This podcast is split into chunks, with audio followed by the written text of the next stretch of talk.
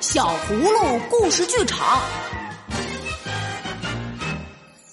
熟能生巧。最近，葫芦弟弟达达迷上了篮球。这会儿，他正拉着葫芦哥哥小可，还有葫芦妹妹欣欣，一起在公园里练习转球呢。小可哥哥，手指转篮球的技巧你知道吗？我最近一直都练不好，篮球根本不听我的话。达达，别心急，转球的技巧有很多。首先要先剪短指甲，然后选一个气别太足的篮球。转球时要用手指尖试着去找球的重心。最后就是反复练习了。只要耐心多练习，就会熟能生巧。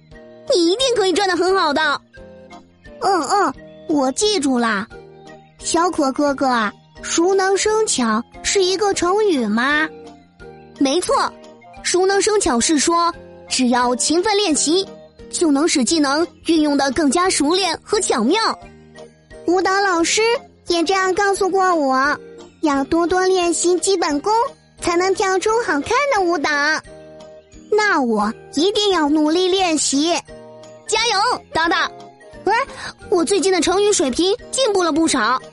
我来讲一个熟能生巧的故事给你们听，好吗？太好啦，有故事听啦！在很久以前的北宋时期，有个名叫陈尧咨的人，他射箭的技术非常好，常常骄傲的把自己叫做小游击。小游击是谁啊？游击是春秋时期的一位神射手，传说他射出一百支箭，每支都能射中目标，人们把这叫做百发百中。而且他在百步之外都能射中杨树的叶子，一箭就能射穿战士身上的七层铠甲。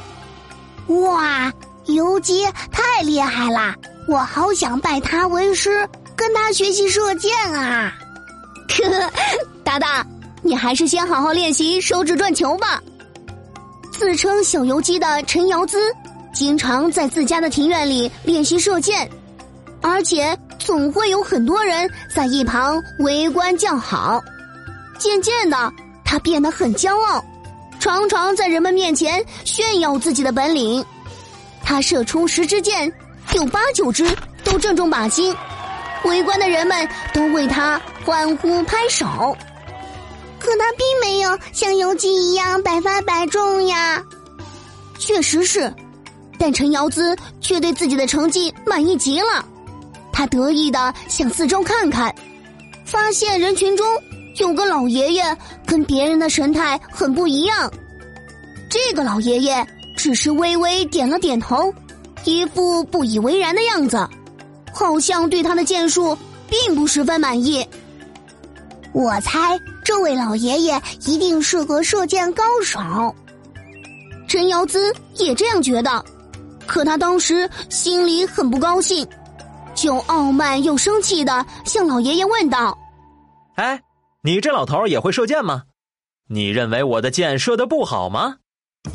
陈尧咨这样对老爷爷说话，真是不礼貌。对呀，那老爷爷是怎么回答的呢？老爷爷听完说：“呵呵呵，我并不会射箭，你的箭术还可以，但没什么了不起的，只是熟练罢了。”陈瑶子听了更生气了，他对老爷爷说道：“哎，老头儿，你竟然小看我的本事？难道你有更高超的本事吗？”我也很想知道呢，但如果换作是我。一定会比陈尧咨要礼貌得多。没错，我们要尊敬老人，并且待人要有礼貌。这位老爷爷没有理会陈尧咨傲慢无礼的态度，只是笑了。嗯，我没有你这射箭的本领，我就是个卖油翁。说完，老爷爷把油葫芦往地下一摆。在葫芦口放了一枚铜钱，小可哥哥，铜钱是什么样子的呀？宋朝的铜钱是用铜或铁打造的，圆圆的钱币中间有一个方方正正的小孔。老爷爷，这是要做什么呀？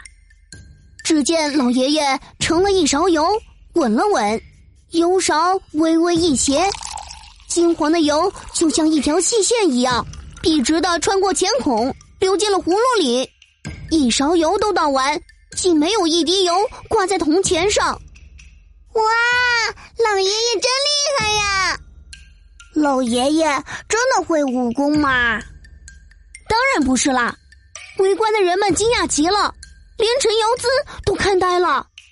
可老爷爷却谦虚的说：“哎，其实我这点手艺没有什么了不起的，只是熟能生巧罢了。”陈瑶姿听完，心里很惭愧，也很受启发。老爷爷不仅让他明白了自己骄傲自满的错误。也认识到了自己的功夫并没有学到家，于是陈瑶姿恭恭敬敬的送走了老爷爷。从那以后，他更加勤奋的练习射箭，并且再也没听说他炫耀自己的本事了。小可哥哥，那后来呢？后来，陈瑶姿成了一个剑术精湛的人，而且他良好的品格也被人们所尊敬。小朋友们，今天的故事你喜欢吗？熟能生巧的故事告诉我们，高超的本领是刻苦练习得来的，只要努力勤奋，就一定能熟练掌握高超的技艺。但是这个故事也告诉我们另外一个道理：骄傲自满是非常不好的表现，做人要谦虚，才会得到更多人的赞扬和喜爱。小朋友们，你们说对吗？如果你想了解更多和射箭有关的小知识，就快快关注我们的微信公众号“小葫芦家族”，还有更多精彩内容和精美的小礼物等着你哟。